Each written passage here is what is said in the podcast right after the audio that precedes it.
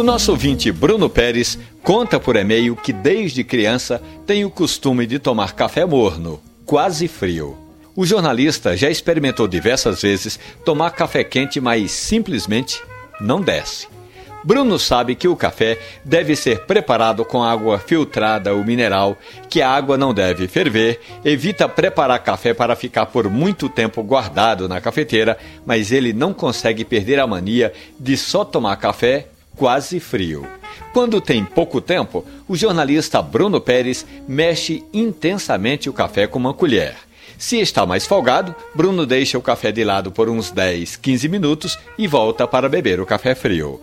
Acontece que o jornalista não sabia de dois pequenos problemas com esse costume que tem de tomar café morno. O primeiro deles é que depois de 8, 10 minutos, o café começa a morrer, começa a perder as propriedades e, com o passar do tempo, quase todo o sabor já foi embora. O outro é que o café, quando muito, deve ser mexido uma, duas vezes. Mexer muito libera açúcar e proteína e os óleos aromáticos que o café tem. Isso provoca uma perda de sabor que torna o café simplesmente choco, sem gosto nos aplicativos de podcast ou na página da radiojornal.com.br tem essa e outras histórias do mundo do café. Passe lá. Café e conversa.